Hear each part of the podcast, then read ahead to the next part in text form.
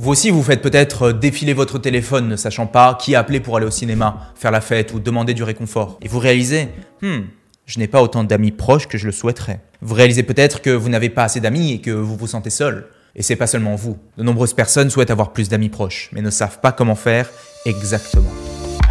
Je crois que nous méritons tous une vie épanouissante et réussie. Nous faisons tous de notre mieux et pourtant, parfois nous restons bloqués dans nos vies pour la simple raison que nous ne savons pas comment vivre autrement. C'est pourquoi je pars à la rencontre d'experts et de leaders de l'épanouissement et de la réussite pour comprendre précisément comment nous aussi, nous pouvons vivre mieux. Après 13 années de recherche, je sais que transformer sa vie, ça s'apprend. Je suis Julien Kim, bienvenue sur le podcast Vivre mieux.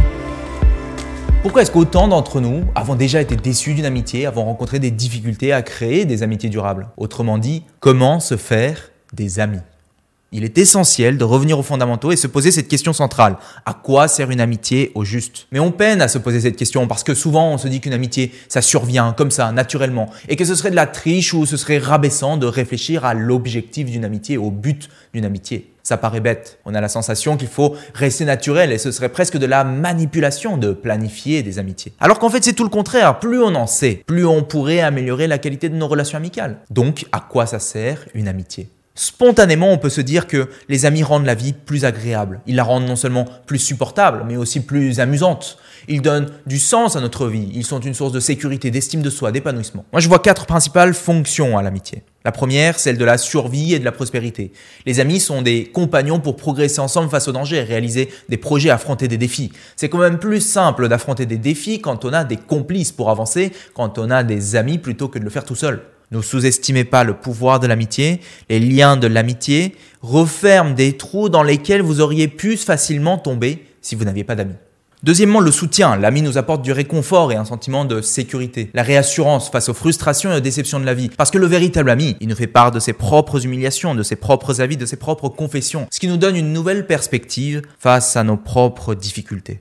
Autrement dit, il nous fait nous sentir mieux. Troisièmement, Pythagore n'était pas qu'un mathématicien, c'était aussi un penseur qui dit ⁇ Les amis sont des compagnons de voyage qui nous aident à avancer sur le chemin d'une vie qui fait plus sens, le miroir de notre esprit. Les amis nous informent sur qui nous sommes et ils nous donnent davantage de sens à la vie. Et enfin, quatrièmement, l'amusement. Parce qu'en société, on doit toujours garder notre sérieux. On doit être irréprochable pour garder la face. La pression peut devenir parfois lourde et pénible. Et c'est là que nous pouvons faire confiance en nos amis pour faire tomber le masque social. Les amis nous permettent de nous sentir parfois déconnectés de la réalité. C'est notre euh, échappatoire euh, éphémère. C'est un signe de maturité de voir ce que chaque relation amicale nous apporte dans la vie. Tel ami nous apporte du soutien, tel autre ami nous apporte de l'amusement. On peut avoir certains amis avec qui on fait des choses complètement différentes qu'avec d'autres, avec des fonctions bien différentes. Par exemple, vous pouvez avoir un ami avec qui vous allez à la salle de sport, un autre avec qui vous travaillez, un autre avec qui vous avez l'habitude justement de vous confier, ou encore un ami d'enfance avec qui vous aimez parler de vos souvenirs. Plus nous définissons clairement à quoi sert une amitié, plus nous pouvons nous concentrer sur ce que nous devrions faire avec chaque relation amicale dans notre vie? Et au contraire, plus nous pouvons conclure que nous n'avons rien à faire avec certains d'entre eux. Donc ce travail me permet de savoir ce que chacun de mes amis ont à m'apporter. Et c'est aussi un autre signe de maturité que de se dire, et moi, qu'est-ce que j'ai à leur apporter au juste?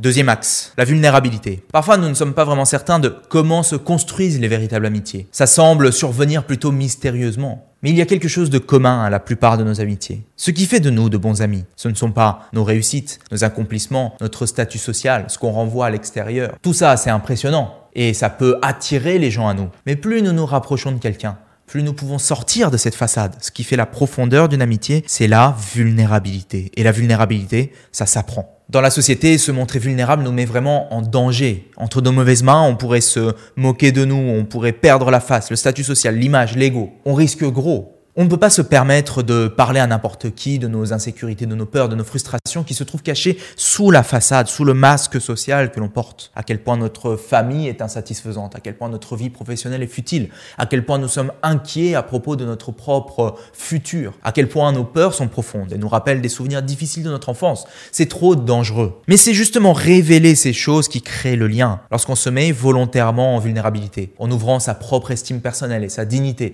Alors l'autre peut choisir d'accueillir cette vulnérabilité. Et je vais donc vous révéler quelque chose de très important pour moi de ce qu'est une amitié. Eh bien, l'autre prend le risque de se confier et c'est au moment où je l'accueille que se forme ce lien d'amitié. C'est ce qui résulte de ce lien de confiance. On essaie tellement de paraître fort aux yeux du monde, montrer nos accomplissements et nos fiertés, alors que c'est le partage de nos faiblesses qui crée la connexion et la confiance. C'est ce processus qui transforme des inconnus en ami. Un ami, c'est donc une personne à qui vous avez confié quelque chose d'important pour vous en vous montrant vulnérable.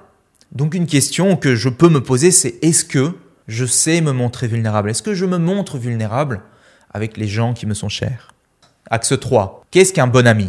La tragédie, c'est qu'on croit souvent avoir des amis alors qu'en fait, beaucoup d'entre eux ne sont pas réellement des amis. Un bon ami, c'est quelqu'un qui accueille notre vulnérabilité, quelqu'un qui ne me juge pas en tant que personne. Donc, j'ai le sentiment que je peux me montrer vulnérable sans peur d'être jugé. C'est pourquoi en amitié, il est souvent essentiel d'accepter les différences de l'autre et ne pas chercher à le changer. Un bon ami, ce n'est pas forcément quelqu'un qui me ressemble et qui a les mêmes intérêts que moi. Un bon ami, c'est quelqu'un qui fait lui aussi tomber le masque de la société avec moi et qui me montre lui aussi que je peux lui faire confiance en me confiant ses faiblesses, ses défauts, ses histoires embarrassantes à propos de lui-même. Socrate dit Soyez lent à tomber dans l'amitié, mais une fois que vous y êtes, restez ferme et constant. Un ami, c'est quelqu'un qui est toujours là pour vous, son amitié n'est pas conditionnelle. Un ami, c'est aussi quelqu'un qui agit en tant que miroir de qui vous êtes et qui vous fait voir davantage à propos de la personne que vous êtes. À l'inverse, je suis désolé de vous annoncer que non, ce n'est pas vraiment votre ami ici. Il ne tient pas ses promesses, il ne se réjouit pas de vos succès ou ressent de la jalousie, de l'envie envers vous. Il vous juge, il dit du mal de vous dans votre dos. Vous ne vous sentez pas à l'aise pour parler de vos sentiments et de vos peurs. Vous avez du mal à vous montrer vulnérable avec cet ami parce que vous ne vous sentez pas en sécurité. Il ne vous accepte pas tel que vous êtes, il essaye de vous changer. Un ami insincère et mauvais est plus à craindre qu'une bête sauvage. Une bête sauvage peut blesser votre corps, mais un ami mauvais blessera votre esprit. Bouddha. Oui, nous devrions nous débarrasser des connaissances qui se trouvent dans nos vies sans raison, mais surtout nous devrions nous débarrasser des amis qui ne sont pas bons pour nous. En conclusion, souvent les amitiés c'est compliqué. Pourquoi? Bien parce que on se sent perdu dans l'amitié, parce qu'on ne sait pas vraiment à quoi sert une amitié, quelle est sa raison d'être. Qu'est-ce que ça m'apporte et qu'est-ce que moi j'ai apporté dans la relation amicale? Mais aussi parce que quelquefois, on ne sait pas comment s'y prendre, comment aller vers l'autre, comment créer une réelle connexion. Et souvent, c'est parce qu'on n'arrive pas à se débarrasser de notre masque social, on veut toujours paraître fort, à succès. Mais en gardant ce masque, on met un frein aux réelles connexions et donc aux amitiés fortes. On a peur aussi de se confier et d'aller plus loin, de se montrer vulnérable, parce qu'on a peur de ne pas recevoir en retour ou d'être jugé, moqué, rejeté, humilié. Une autre raison pour laquelle on n'y arrive pas. Souvent, on n'investit pas assez de temps, on ne donne pas la priorité aux relations amicales, alors qu'elles sont un élément essentiel de notre épanouissement. Les relations amicales, ça s'apprend, on l'a vu, une amitié, ça sert plusieurs fonctions. La vulnérabilité est la clé pour entrer en profondeur dans la relation amicale. On doit être capable d'accueillir la vulnérabilité de l'autre en lui accordant sa confiance, mais aussi montrer sa propre vulnérabilité. Mais il faut se montrer vulnérable avec les bonnes personnes, celles qui sont là pour s'investir et celles qui choisissent d'investir. Et s'investir dans la relation, c'est essentiel. Accorder suffisamment d'importance à la relation parce que sinon elle meurt comme une plante meurt sans eau et sans lumière. J'espère que tu as aimé ce podcast. Si c'est le cas, abonne-toi pour que tu puisses vivre d'autres déclics et découvrir de nouveaux outils pour vivre mieux. Laisse-nous un 5 étoiles, je te serai super reconnaissant. Si tu as envie d'aller plus loin, j'ai créé un guide qui s'appelle La méthode simple pour vivre mieux. C'est une méthode en 8 étapes que j'ai utilisée pour accompagner plus de 500 personnes à améliorer la qualité de leur vie et révéler leur potentiel. C'est un guide gratuit, en tout cas pour l'instant, et si tu veux le récupérer, lis la description de cet épisode. A très vite pour le prochain podcast, le meilleur est à venir.